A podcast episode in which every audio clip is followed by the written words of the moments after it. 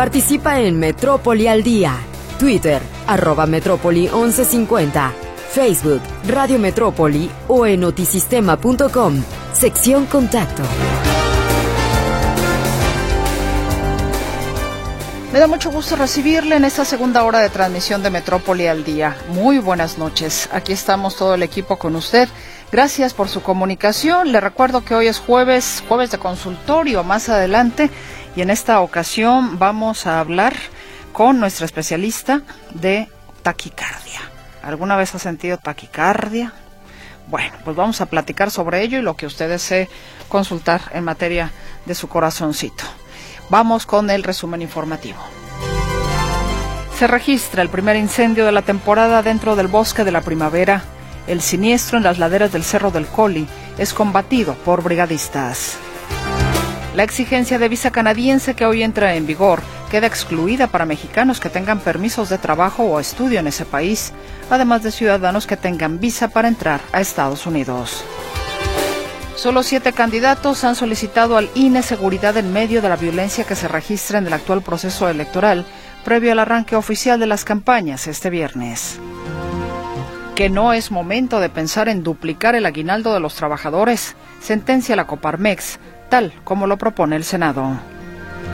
El presidente Andrés Manuel López Obrador realizó el recorrido inaugural del tramo 5 norte del tren Maya, que abarca alrededor de 45.6 kilómetros de doble vía y que conectará a Cancún con Playa del Carmen. Detienen en Hidalgo a una mujer de 70 años. Es narcomenudista. Teléfonos en cabina 33 38 13 15 15 y 33 38 13 14 21. Nuestro WhatsApp y Telegram también están a sus órdenes en el 33 22 23 27 38. ¿Y cómo va? ¿Cómo le fue? ¿Aprovechó el último día del pago del predial con descuento? Cuénteme, ¿cómo le fue? Por lo pronto, mi compañero José Luis Jiménez Castro nos tiene información al respecto. Huicho, ¿cómo estás? Muy buenas noches. Hola, hola, ¿cómo estás? Como diría un cronista deportivo, uf, uf y recontra uf, porque qué día se vivió hoy en las recaudadoras de los municipios metropolitanos y seguramente también en el interior del estado en el último día del pago del predial, aunque eh, que no son iguales las reglas. Déjame comentarte que, por ejemplo, eh, en Cajomulco, por ejemplo, ya nada más mañana, hoy fue el último día para tener el 10% de descuento en el pago del predial, ya mañana es únicamente el 5%. Situación muy similar hay en, en Zapopan y en Guadalajara, ya nada más es el 5%. Pero por ejemplo en Tlaquepaque se van a ir con el 15% hasta marzo. O sea, ahí en Tlaquepaque no hubo tanto, bueno, no sé, no, no, no acudía ninguna recaudadora de Tlaquepaque, pero me imagino que la gente que estaba enterada, eh, pues sí, sabe que tiene todavía otro mesecito para poder pagar el predial. El problema se presentó sobre todo en las recaudadoras de Guadalajara, Zapopan y Tlajomulco de Zúñiga, donde se venció el plazo, ¿sí? En donde tengas que ver, eh, ya nada más solamente vas a pagar el 5, entonces un 5%, 5 de descuento y no el 10% que anteriormente se estaba haciendo, ¿sí? Por otro lado, eh, digo, la, los tumultos no se dejaron esperar, ah, no, no dudo que ahorita varias recaudadoras eh, de la zona metropolitana sigan atendiendo personas hasta el último que llegó, previa ficha y con cita, porque solamente así se metió orden a todo esto. Por otro lado, eh, comentar que en el caso del CIAPA, si bien el CIAPA dio un mes más de plazo para pagar el estimado anual con 10% de descuento, déjame comentarte que mucha gente no estaba enterada, mucha gente no estaba enterada y entonces eh, acudió al CIAPA también en, cantidades industriales a pagar justamente el recibo. Y ya luego le dijeron, ok, si lo quiere pagar, pues adelante, qué bueno, bienvenido, pero todavía tenía usted un mes más. Y también en el pago del refrendo, también se venció, en el pago del refrendo, donde eh, eh, el descuento ya solamente será del 5%, del 5%, y ya la gente no eh, podrá tener eh, el descuento del 10%, y ya al final, eh, ya para el próximo mes, que sería en abril, pues ya no, ya no van a tener descuento, nada más no les van a cobrar. Pues así fue todo esto eh, que se vivió hoy en las recaudadoras, particularmente de la zona metropolitana, desde muy temprano hora, mucha gente haciendo fila y de última hora como buenos mexicanos. Si me permites, también te quiero comentar en estos momentos Eh, hay un meeting ahí en el CIAPA eh, respecto a las situaciones laborales de aumento salarial que viven los trabajadores. Están en González Gallo. Van a marchar, según entiendo, de la Casa de Independencia y van a subir a la Avenida Juárez, eh, seguramente a Palacio de Gobierno, a solicitar precisamente apoyos laborales. Me imagino hay cuestiones de dinero y demás. Esto está generando problemillas viales ahí en González Gallo y R. Michel, donde están las oficinas centrales del CIAPA, y seguramente las seguirán continuando si todavía suben esos trabajadores hasta el centro de la ciudad. Pues el reporte que te tengo. Muchas gracias, muy buenas noches. Eh, Huicho, entonces, González Gallo y R. Michel, bueno, efectivamente, donde está, eh, donde está el CIAPA, ¿y van a subir por dónde? Eh, bueno, eh, eh, es meeting, comenzó en un meeting, iba a ser manifestación, pero luego como que están animando a avanzar por, eh, ¿cómo se llama? Es este, por González Gallo, van a agarrar la calzada Independencia y luego por la calzada van a subir por Javier Mina, Javier Mina Juárez, hasta el centro de la ciudad. Digo, una hora muy complicada para la, la vialidad y seguramente sí tocará el paso constante de automóviles esta noche. Estaremos pendientes si es que se lleva a cabo. Estaban a punto de iniciar esta marcha y se estaba generando bastantes problemas viales. Bueno, entonces estamos atentos porque todavía no es seguro de que vayan a hacer esta marcha. Y si la hicieran, esta hora efectivamente es complicadísima esa zona, Huicho. Sí, por supuesto, se va a complicar bastante, Mecho. Eh, ¿Sabes más o menos cuántas personas están protestando? Eh, habrá unas 50 personas, pero a lo mejor son más, porque justamente lo hicieron en una hora en que salen unos de un horario y llegarían a la marcha los del horario que salen. Bueno, pues estamos atentos. Cualquier cosa, por favor, micrófonos, los micrófonos quedan abiertos. Ok, muchas gracias, Leche. Gracias a ti, José Luis Jiménez Castro. Bueno, ahí en Calzada González Gallo y R. Michel está esta manifestación de trabajadores del CIAPA y pendientes de si llevan esta marcha entonces, que saldría de ahí de este punto, tomarían Calzada Independencia para luego subir por Javier Mina y Juárez hasta llegar al centro de Guadalajara. Estamos pendientes, pues, de si se realiza o no se realiza esta, esta marcha, manifestación. Tenemos que hacer un corte comercial, ya estaremos de vuelta con usted.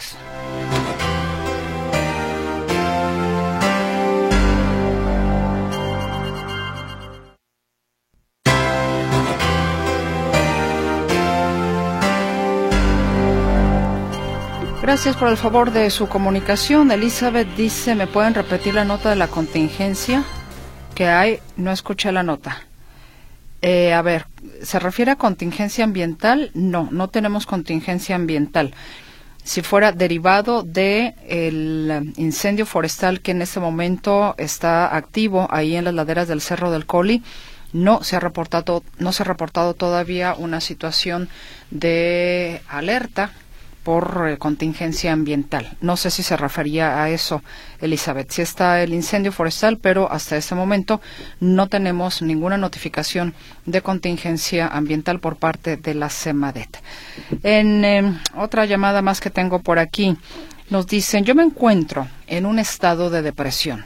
Tengo 63 años, busco trabajo y por la edad no lo he logrado. Es realmente deprimente, no podré sostener nuestra casa, lo que pido y solicito es trabajo. Gracias por leerme, Fernando Barbosa Ramírez. Señor Barbosa, ¿cuáles son sus cualidades? ¿En qué trabajaba usted? ¿Para qué es usted eh, hábil? Díganos, cuéntenos un poquito más de lo que usted puede hacer y en ese sentido esperar que si hay alguien que de acuerdo a sus cualidades lo pueda contratar. Entonces, díganos a qué se dedicaba usted anteriormente, qué oficio sabe hacer. En fin, creo que si nos da un panorama mayor de sus cualidades, con eso podríamos por donde vive, efectivamente. Todo esto para que, pues, si hay dentro de nuestra audiencia alguien que lo pueda contratar de acuerdo a lo que usted puede realizar, pues que así pueda ser. Entonces, espero que me, me, retroalimente con esa, eh, con esa información para poderle apoyar. José Luis Escamilla, ¿cómo estás? ¿Qué tal, Meche? ¿Cómo estás? Buenas tardes. Buenas noches ya. Un saludo para ti, para todo el auditorio. Bueno, vámonos, si te parece, Meche, primero con lo que ocurrió hoy por la mañana en el municipio de Jocotepec, en el poblado del Molino.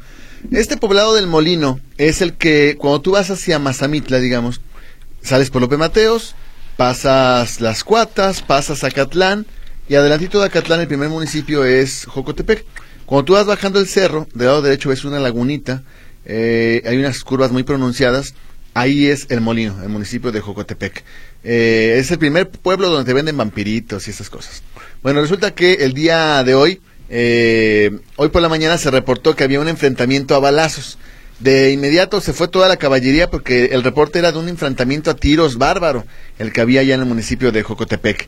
Resulta que las autoridades cuando llegan localizan no fue un enfrentamiento, fue una agresión directa en contra de un hombre que tripulaba una camioneta urban en color blanco. Esta camioneta estaba prácticamente estacionada a un costado de la carretera, ahí en el poblado del Molino, en el ingreso al Molino, o en la salida pues, porque la camioneta apuntaba hacia Guadalajara, eh, digamos que venía de sur a norte.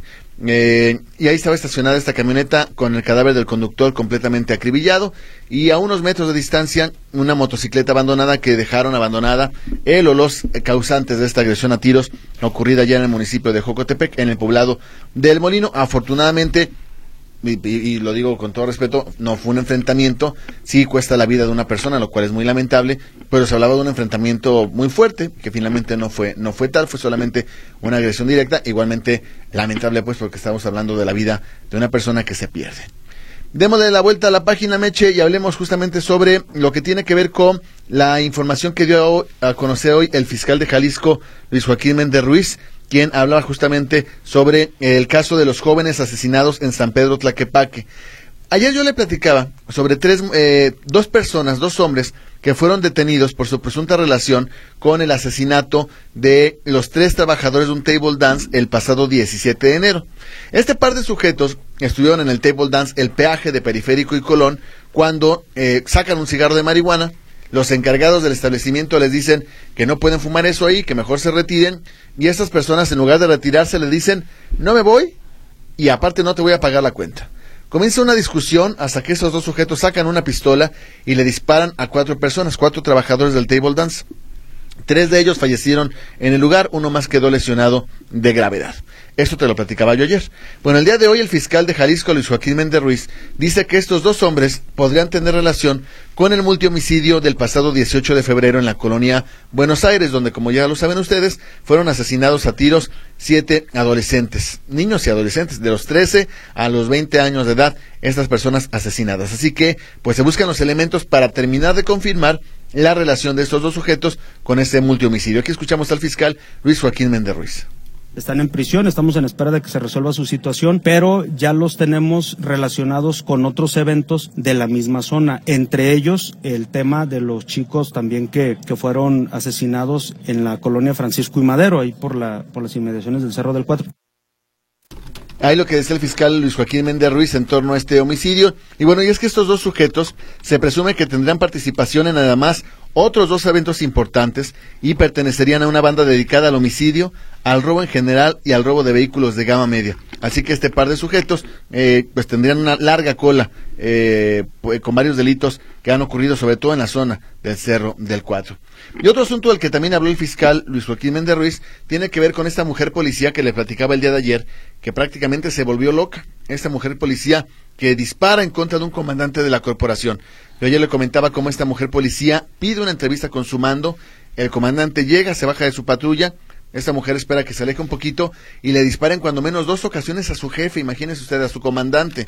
Eh, finalmente los escoltas del, comandante lo eh, detienen a esta mujer, le disparan en un pie y la detienen, y de ser fiscal que el día de ayer, el día de mañana, perdón, esta mujer será puesta a disposición del juez de control de oralidad que conocerá de su caso. No explica qué delito es el que se le podría estar imputando, pero muy posiblemente podría ser el de homicidio en grado de tentativa, homicidio calificado en grado de tentativa. Escuchamos nuevamente al fiscal Luis Joaquín Méndez Ruiz. Está a disposición del Ministerio Público del área de visitaduría. Eh, está transcurriendo el término. Yo creo que el día de mañana eh, se estaría poniendo a disposición del juez. El dato que tenemos de manera preliminar y por la versión que nos dan algunos testigos y del propio comandante es que eh, parece que la compañera elemento lo cita o le pide una cita. Ella le pide una cita, claro que sabía lo que iba a hacer. Finalmente le disparan cuando menos dos ocasiones. Afortunadamente no era buena para tirar y únicamente lesionan un pie a este comandante. Y de Tonalá nos vamos hasta la zona de los Altos Norte de Jalisco Meche, donde continúa la violencia, muy particularmente en el municipio de Lagos de Moreno. Resulta que el día de hoy por la tarde fueron localizados los cadáveres de cinco personas allá en la carretera vieja a, eh, a la carretera vieja a León. esto en territorio del municipio de Comanja de Corona, en Lagos de Moreno. Se trata de cuatro, cuatro cuerpos de hombre, uno de una mujer, que estaban tirados dentro de un pequeño barranco al pie de la carretera. De acuerdo con lo que dijeron los primeros respondientes, estas víctimas tenían algunas huellas de tortura y tenían además impactos de bala en la cabeza, lo que hace presumir que ellos fueron tal cual victimados y les quitan la vida en este municipio de Lagos de Moreno. Mi reporte, Meche. Buenas noches. Muchísimas gracias, José Luis. Que tengas una gran noche. Hasta luego. Hasta luego, que te vaya muy bien. Y seguimos con más información. Esta tarde hubo movilización de cuerpos de emergencia debido al derrumbe de un hotel en la avenida López Mateos Sur, casi esquina con la, con la calle Tenochtitlán. Se desplomó aproximadamente un área de 20 metros de frente por 30 de fondo donde está un ingreso para vehículos. El hotel siniestrado tiene la razón social Hotel Expo Plaza, que hasta hace muchos años era conocido como Motor Hotel Américas, que fue propiedad del narcotraficante Miguel Ángel Félix Gallardo. No sé si lo recuerda usted. Bueno, tras la detención del capo, el hotel fue renovado, le dieron nueva vida, sin embargo, al parecer la falta de mantenimiento fue el causante del eh, del desplome. En el lugar, obviamente, pues hubo presencia de elementos de bomberos de Guadalajara y de Zapopan. Y en otra situación muy lamentable, un hombre perdió la vida en calles de la colonia La Experiencia de Zapopan, después que le cayó encima su camioneta cuando reparaba una llanta. Accidente ocurrido en una finca de la calle Ruperto Salas y Los Canteros. La camioneta estaba siendo reparada en un declive, en un declive, y al parecer el peso venció el soporte que habían colocado, cayendo sobre la persona que se encontraba haciendo la reparación. Era una camioneta Blazer.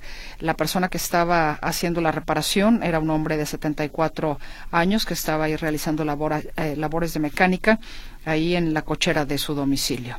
Y en otro accidente, una mujer de 43 años fue atropellada por el tren en la vía Manzanillo y Acueducto en la colonia El Vergel de Tlaquepaque.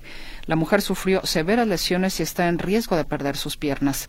La víctima dijo que se distrajo y no se percató que se acercaba la locomotora.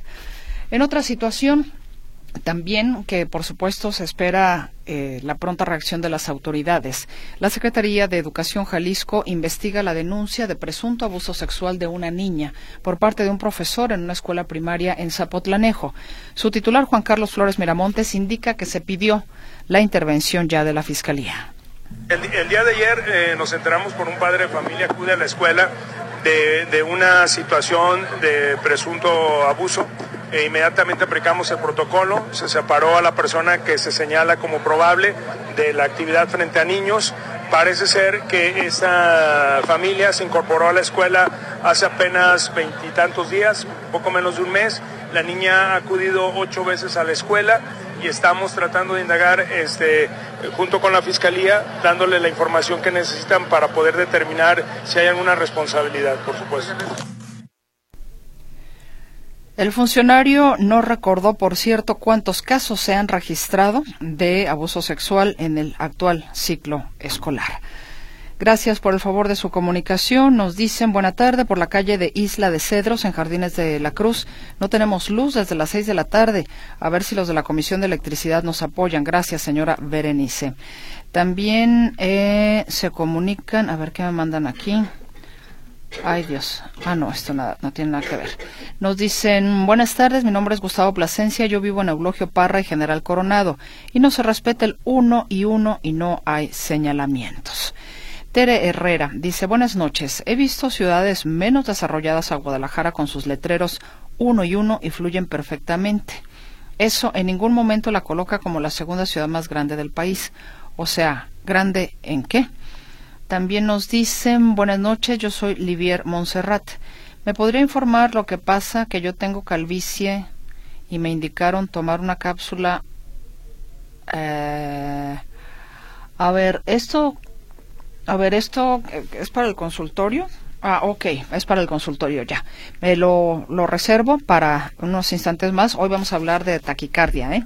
Le, recuerdo por si usted quiere participar con nosotros, pero si usted tiene algo que preguntar en materia de cardiología, por favor, siéntase con toda la confianza. Dice, buen día, mi nombre es eh, Alejandro. Soy nanoempresa, no micro y es extremadamente difícil ser formal con trabajadores donde cumplimos todas las exigencias de la ley. Con el incremento de los días de vacaciones ya se incrementaron nuestros costos. Los clientes quieren descuentos y la competencia es informal sin pagar las obligaciones. La propuesta de incrementar el aguinaldo es una invitación a la informalidad. Hay empresas que sí pueden, para otros nos es muy difícil. Pues sí, me imagino que la circunstancia de las empresas es, es muy distinta, efectivamente. Gracias por compartir en este caso, Alejandro, su situación específica empresarial. Rafael Robles. ¿Tendrá que ver la marcha programada de trabajadores del CIAPA con la falta de agua por dos días en la zona norte de Zapopan, las mesas, Villa de Guadalupe, etcétera? Mm, no, don Rafael, por lo que nos explicó Huicho, tiene que ver con una cuestión de, de los propios trabajadores del CIAPA. Nos dicen, anónimo, por favor, de verdad, ¿cómo no se cansan los del CIAPA de ganar dinero? No tienen tantita vergüenza. La mayoría de los que trabajan ahí son bien fanfarrones, bien flojos y la verdad muy pocos son los que de verdad trabajan derecho. Y se aprovechan los flojos de los que sí trabajan, que son muy presumidos, déspotas y groseros. Ah, pero en las recaudadoras, así como son de déspotas, los trabajadores nunca les sale sucia ni les falta el agua, y derrochan dinero dándose sus muy buenos gustos y muy buenos paseos, buenos carros, y hasta algunos tienen casas de renta. Anónimo, otro. Buenas noches. Yo he trabajado en varios trabajos y nunca me ha tocado ver que a una mujer le paguen menos o sea discriminada por alguna situación. Al contrario, a los hombres nos ponían en el turno nocturno y trabajos más pesados. Bueno, pues ahora sí que hay de todo en la viña del Señor. A lo mejor a usted no le ha tocado, pero sí hay empresas donde efectivamente un mismo trabajo se lo pagan más, lo pagan mejor a, a, los varones que a las mujeres. Patria, desde Naciones Unidas hasta Acueducto y Periférico colapsado. Tomar otras rutas alternas, SOS Vialidad. Es el llamado que hace este radio escucha a través de WhatsApp. Entonces, Patria, desde Naciones Unidas hasta Acueducto y Periférico colapsado considérelo usted por si piensa ir hacia allá. También nos dicen, a ver, una de mis cualidades. Ah, perfecto. El señor Fernando Barbosa, que está buscando trabajo, que tiene 63 años, ojalá que usted nos pueda ayudar. ¿Qué es lo que sabe hacer? Es lo que yo le preguntaba para que de esa manera, bueno, la gente pueda tener ahora sí una referencia de qué puede usted, usted hacer, don Fernando. Y esperamos, por supuesto, que haga eco y que alguien le pueda dar trabajo. Nos dice don Fernando, una de mis cualidades, y dicho por gente, chofer, sé utilizar computadoras y medios electrónicos, fui ejecutor fiscal en la Secretaría de Finanzas del Gobierno del Estado y del Ayuntamiento de Tonalá. Sé conducir motocicleta para repartidor, conozco la ciudad metropolitana bien, trabajé en una pollería por 150 pesos al día, vivo en la colonia Insurgentes, actualmente, actualmente junto cargo a, a ver, será cartón, ¿no? Cartón y PET Gracias de antemano. Don Fernando, aquí hacemos entonces el llamado. Ahí está, digamos, su currículum muy breve, por decirlo de alguna forma. Y si hay alguien que esté interesado en poderle contratar, espero que me lo haga saber. Y si usted me lo autoriza, yo le paso el teléfono. En caso de. Ah, otra pregunta para el consultorio. Perfecto. Aquí las voy reservando para más al ratito. Nos vamos a la pausa y volvemos con los deportes.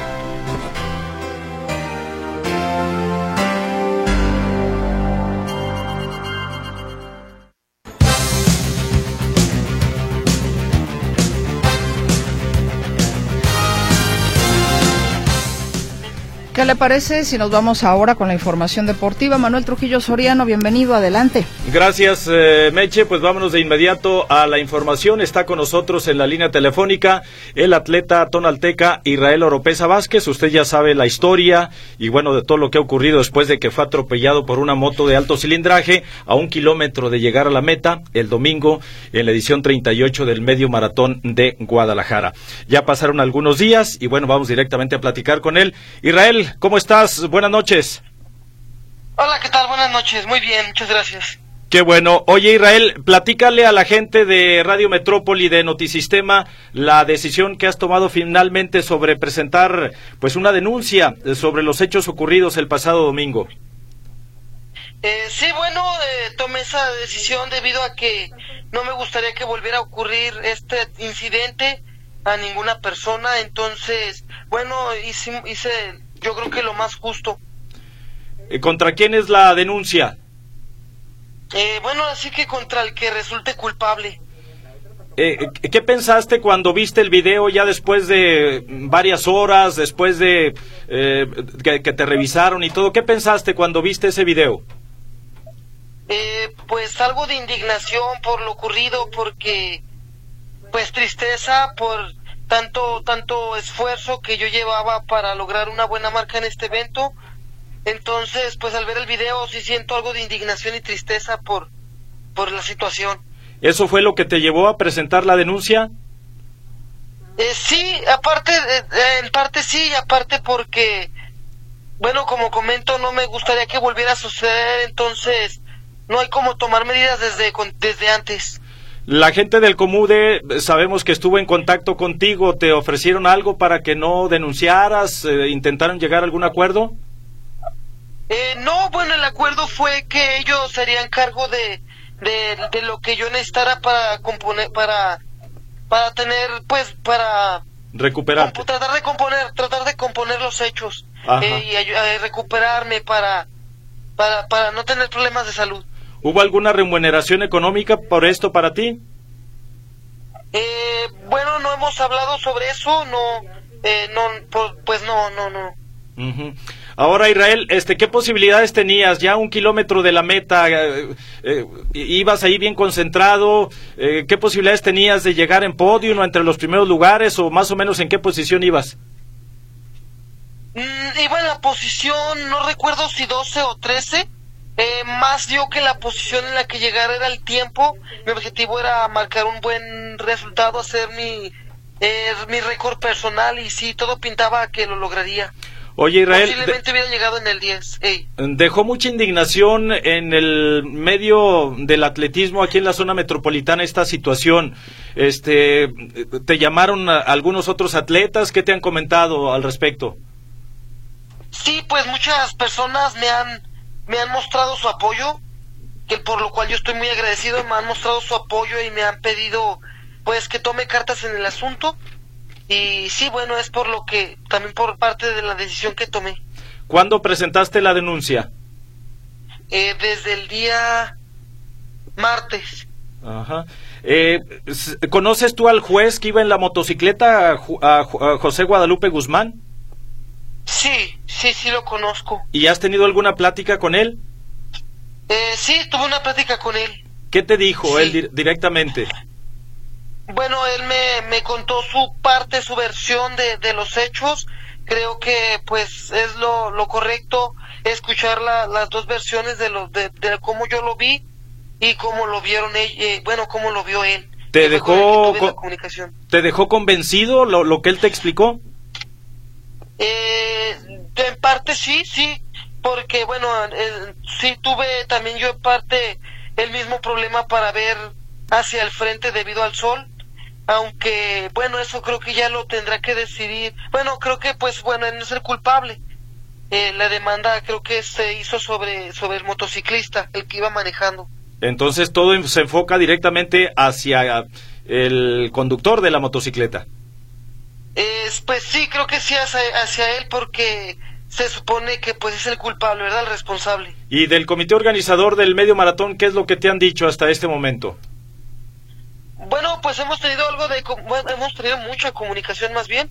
Me, me mostraron su apoyo desde el primer día en, a la hora de, de, los servicios médicos que se necesitaban.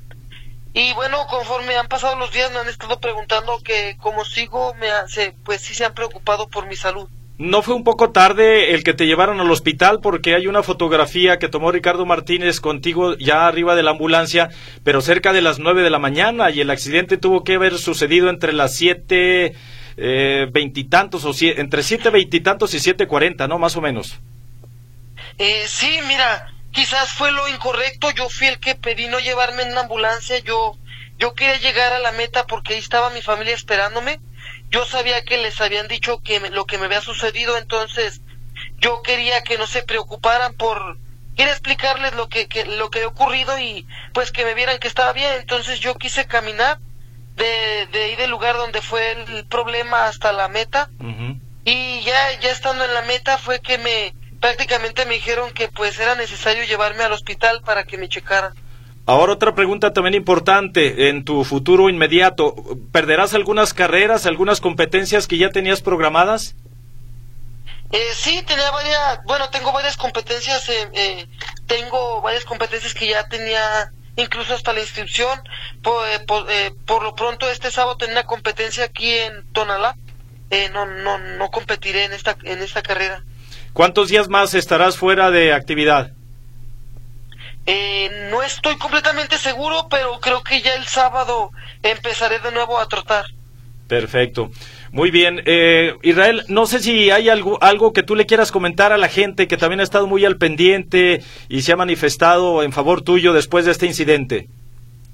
Eh, pues sobre todo, más que nada, mm, agradecido con todas las personas por su apoyo, por estar al pendiente de mi salud, por, por mandar sus mensajes y, y sobre todo, pues ayudar, ayudarme a que esto no quede impune. ¿Tienes alguna fecha o te han dicho eh, en cuánto tiempo, cuántos días se podría tardar en que pues se ejerza alguna situación contra el conductor de la motocicleta? Eh, no, lo que pasa que mi, que mi abogado me pidió, bueno, él, me, él es el que me está informando de todo. Eh, no, no, no, hasta ahorita no me ha dicho. Perfecto. Israel Oropesa Vázquez, pues agradecemos mucho esta charla con el auditorio de Radio Metrópoli desde el domingo después del incidente estamos eh, hemos estado muy al pendiente y sobre todo y lo hemos dicho desde un principio lo más importante es que no pasó a mayores en cuanto a posibles fracturas o algo que hubiera complicado aún más tu carrera. Entonces, muy lamentable el hecho, qué bueno que tomaste estas eh, medidas legales y pues estaremos al pendiente a ver en qué topan o qué desenlace tienen. Muchas gracias. Ok, muchas gracias. Hasta Muchas luego. gracias. Ahí está Israel Oropesa Vázquez, este atleta tonalteca que bueno, usted ya conoce de sobra la historia. En un principio, pues las cosas estaban ahí entre pláticas y que sí va a demandar, que no va a demandar, y finalmente decide sí hacerlo y ahora esperar exactamente a ver qué es lo que ocurre. Dice que ya platicó con el juez que iba sobre la moto, pero que él considera pues que el responsable directo es quien conducía, definitivamente.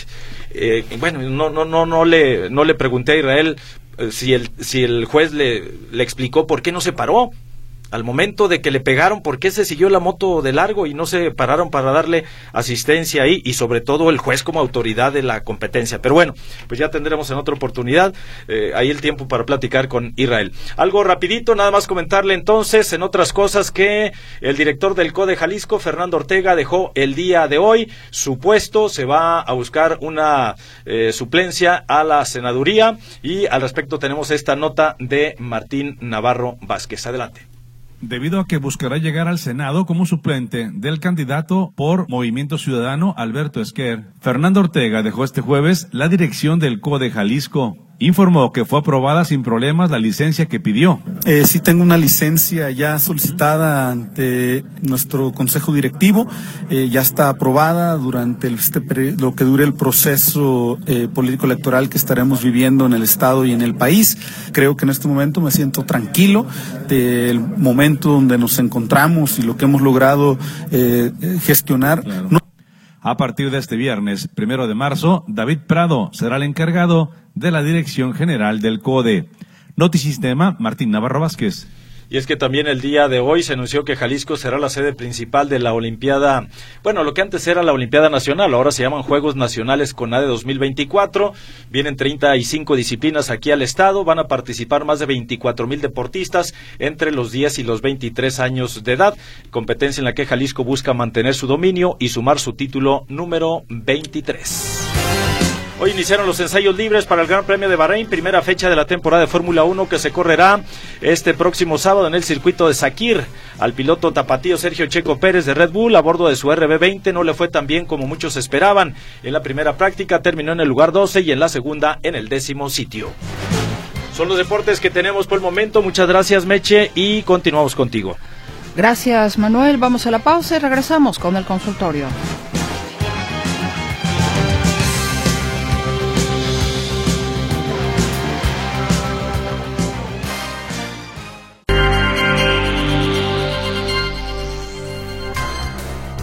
Gracias por continuar con nosotros. Aquí esperamos sus eh, consultas. Les recuerdo que en unos instantes más ya vamos a tener precisamente al médico que en esta ocasión, o en este caso la doctora, mejor dicho, que nos va a acompañar para hablar sobre la taquicardia.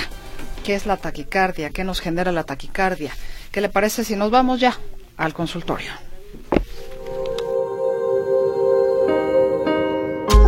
El consultorio. En Metrópoli al día. Y saludo y le doy la bienvenida y le agradezco por supuesto que participe con nosotros esta noche a la doctora Liliana Estefanía Ramos Villalobos. Ella es adscrita o está adscrita al Servicio de Cardiología del nuevo Hospital Civil de Guadalajara, doctor Juan Imenchaca.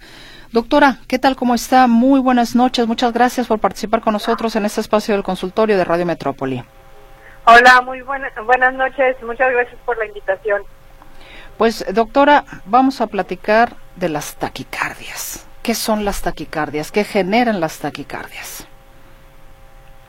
Bueno, las taquicardias es cuando se acelera el corazoncito a más de 100 latidos por minuto y puede estar eh, ocasionada por diferentes motivos. Hay taquicardias que suelen ser fisiológicas, ¿qué quiere decir? Que si por ejemplo me pongo a correr, eh, eso puede acelerar mi corazón de forma normal, pero hay taquicardias también que les conocemos como eh, patológicas, que son cuando nuestro corazón se acelera por algún tipo de arritmia o alguna otra alteración como la disautonomía, que nos puede ocasionar que el corazoncito se acelere cuando normalmente no estamos haciendo alguna actividad o de forma súbita y eso nos puede dar diferentes manifestaciones. Cuando es de forma súbita, que efectivamente la persona está muy tranquila, muy campechana, como se dice, y de repente empieza el corazón, ¿qué pudiera ser, doctora? Cuando el paciente nos describe ese cuadro que usted nos menciona, pues lo primero que pensamos es que puede ser alguna arritmia. Hay diferentes tipos de arritmia, diferentes mecanismos por los cuales se puede generar una arritmia. Algunos de los nombres más comunes son la taquicardia supraventricular o la fibrilación auricular, la taquicardia auricular. Son diferentes nombres que tienen diferentes tipos de arritmia y eso eh, normalmente lo podemos identificar porque el paciente nos platica ese escenario. En, dependiendo del tipo de presentación es lo que nos sugiere. Por ejemplo, si el paciente está así tranquilo y empieza con taquicardia y él nos dice que, por ejemplo, siente como vuelcos en el corazón o siente como que está todo el, corazón todo acelerado pero de forma como desorganizada, pensamos que pudiera ser una fibrilación auricular. Si más bien nos describe que siente de repente como un golpe y de repente se le acelera el corazón eh, de forma súbita y así como inicia se quita, normalmente eso lo asociamos a una taquicardia supraventricular que hay de diferentes tipos. Entonces depende mucho de la presentación, de los síntomas eh, previos al inicio de la taquicardia y también a cómo finaliza este episodio de taquicardia. ¿El estilo de vida tiene algo que ver con las taquicardias? Y le preguntaría también si el estrés genera taquicardias. Sí, de hecho, eh, bueno, hablando primeramente del estrés, es normalmente cuando nosotros hacemos el interrogatorio de la taquicardia, suele ser algo que preguntamos, que si hay alguna eh, alguna situación o algún escenario o, o si el paciente ya se conoce con ansiedad o con algún tipo de trastorno, sobre todo psicológico, que lo pueda condicionar a esto, o si en su trabajo, su familia, su ambiente se ha visto estresado, no tanto porque sea la causa, sino porque cuando nuestro cuerpo está en un estado de estrés, sea físico o emocional, eso puede ser como el desencadenante para que si nosotros tenemos, digamos, el sustrato en nuestro corazoncito, o sea, el, el factor en nuestro corazoncito que nos puede eh, que nos puede empezar esa taquicardia, pues el estrés no la, nos la pudiera como despertar o iniciar. No es que la taquicardia sea dependiente del estrés. Y los factores de riesgo de normalmente de hipertensión, diabetes, etcétera, mm, no tanto con las taquicardias, sino más bien con las arritmias, porque todas estas enfermedades causan inflamación a nivel del corazón y el corazón es músculo. Cuando esa inflamación empieza a afectar el corazoncito, ese músculo normalmente se empieza a cambiar por tejido como cicatrizal, se empieza a hacer fibrosis, que es como una cicatriz, y eso puede generarnos las arritmias. Entonces, por eso eh, sí es importante que tengamos una vida lo más sana que se pueda para tratar de disminuir la probabilidad de que nuestro músculo se sustituya por cicatrización. Doctora, hay varias preguntas antes de que se me vaya el tiempo y para que la, la mayoría pueda tener respuesta. Sus pacientes, pues, le preguntan. Livier Monserrat dice, ¿me podría informar lo que pasa?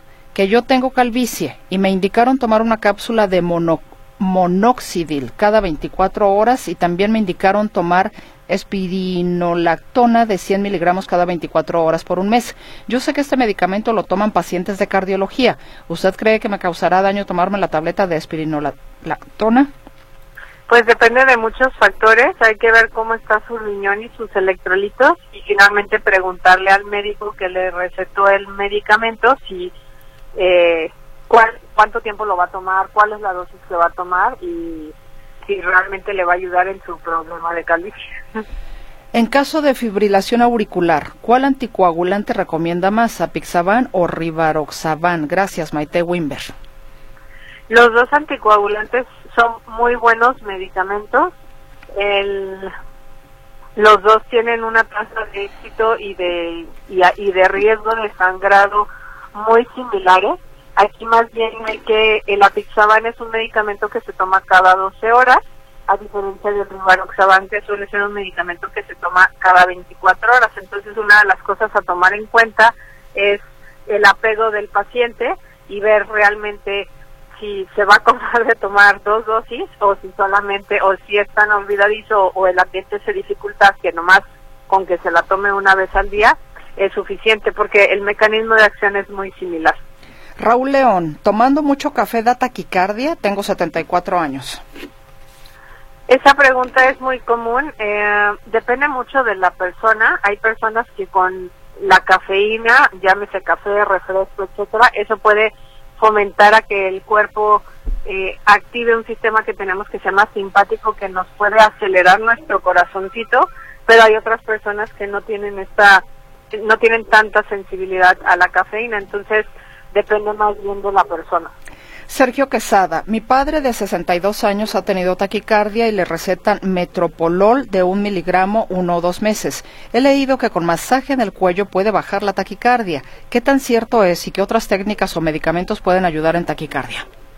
Mire, esa maniobra que se describe eh, eh, la, la, es una maniobra vagal, quiere decir que es una maniobra que utilizamos en los hospitales en algunas ocasiones en algunos pacientes bajo monitorización estrecha para poder valorar y tratar de detener una taquicardia. Entonces, yo le recomiendo que no lo haga en casa ni lo intente con su familiar porque también ya está reportado que ese tipo de maniobras pues pueden ocasionarle que el paciente se pueda desmayar en ese momento y que probablemente no vaya no pueda despertar por la el el exceso de estimulación en el cuello y otra que a veces tenemos plaquitas de aterosclerosis en nuestro cuello y al momento de masajearlas esas placas se liberan, se, se zafan, y, eh, pueden llegar a la circulación de nuestra cabeza originándonos un evento vascular cerebral, una embolia. Entonces no hay que realizar esa maniobra en casa.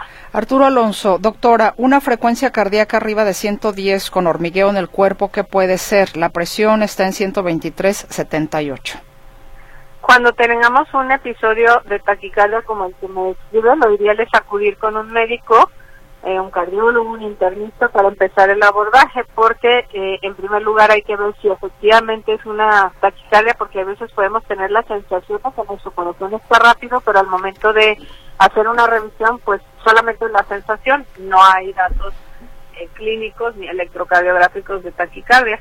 Eh, si sí se detecta que hay taquicardia, pues pueden ser muchas cosas y por eso debemos hacer un, interrogatorio extenso para poder valorar si eso nos sugiere algún tipo de arritmia o algún tipo de taquicardia secundaria a un problema de disautonomía o este por otro factor, fiebre, dolor, estrés, etcétera. Tengo 49 años y cuando me va a llegar mi periodo me genera arritmia. ¿Es normal esto? Eh, hay una cuestión que se llama disautonomía, en donde eh, en ciertas pacientes, sobre todo femeninas, y en algunas de ellas está asociado, o los síntomas se incrementan durante eh, el periodo menstrual. Entonces, habría que valorar todo el contexto de la señora para ver si esa taquicardia está asociada, pues, a esta probable disautonomía o si es otro factor externo. Me dio un infarto y me están tratando un estudio con dipididamol, pero no hay. ¿Qué otro medicamento se puede usar? Pregunta José de Jesús Álvarez. Bueno, eso ya depende del centro en donde se, se utilice. Hay otros tipos de, medicamentos como la dobutamina o, o otros medicamentos que aceleran el corazoncito, pero depende de qué es lo exactamente para qué le están solicitando su estudio. Jorge Reyes y una bonita cardióloga me rompe el corazón en negligencia médica. Bueno, pues, gracias. Ángel Hernández, ¿me pueden dar los datos de la doctora? ¿Tiene consultorio, doctora? Sí, sí, trabajo en el hospital y aparte pues tengo mi consulta privada. En- eh, ¿Nos puede dar el teléfono de su consultorio, por favor? Sí, claro, es triple tres seis cuarenta y uno cero cuatro cero cuatro. Doctora, le agradezco infinitamente la participación suya en este espacio del consultorio. Doctora Liliana Estefanía Ramos Villalobos, muy agradecida con usted. Muy buenas noches. Muchas gracias, buenas noches. Y gracias y buenas noches también para usted. Que descanse. Hasta mañana.